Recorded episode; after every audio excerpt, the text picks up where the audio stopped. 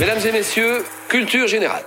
La semaine dernière, Culture 2000 voguait sur les flots capricieux du Mekong.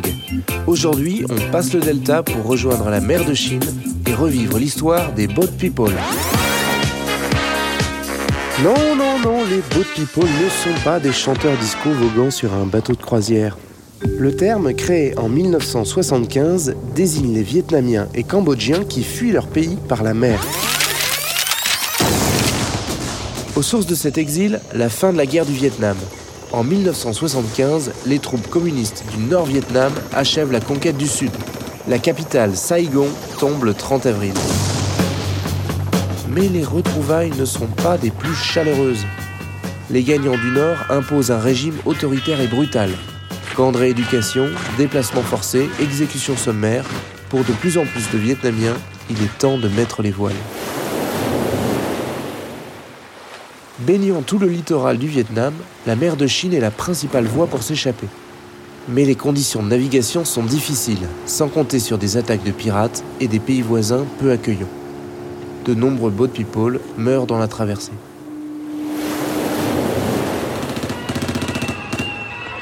À partir de 1978, le phénomène s'accentue. En plus des Vietnamiens, les Cambodgiens fuient à leur tour la dictature sanglante des Khmers rouges la mer se couvre d'embarcations surchargées et les médias occidentaux relaient de plus en plus les images de ces boat people à la dérive.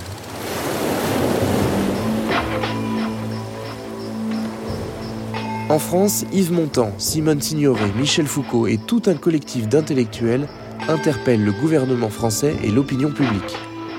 Coup d'envoi de l'opération Un bateau pour le Vietnam, menée par l'humanitaire Bernard Kouchner. Objectif? Affréter un bateau hôpital pour sillonner la mer de Chine et secourir les boat people. L'opinion publique adhère massivement.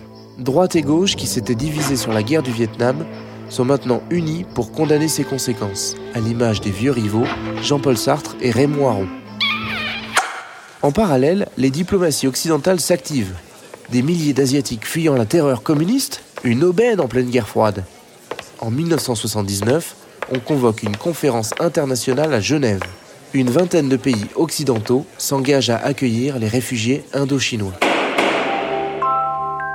Le président français, Valéry Giscard d'Estaing, surfe sur la vague et déroule le tapis rouge aux boat people. Statut de réfugié systématique, accès au logement et à un travail, naturalisation accélérée. Il faut dire que pour l'ancienne puissance coloniale, c'est l'occasion de redorer son blason.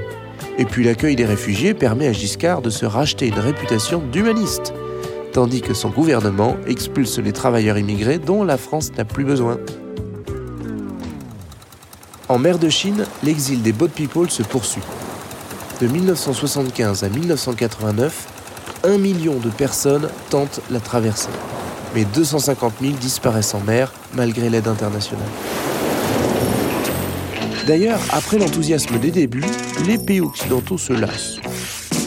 Il faut dire qu'à la fin des années 80, la guerre froide s'achève et la lutte contre le communisme n'est plus une priorité pour personne.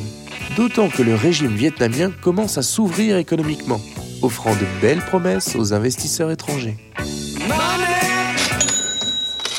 En 1989, on convoque donc une nouvelle conférence à Genève pour revoir les critères et faire le tri entre réfugiés politiques légitimes et migrants économiques indésirables.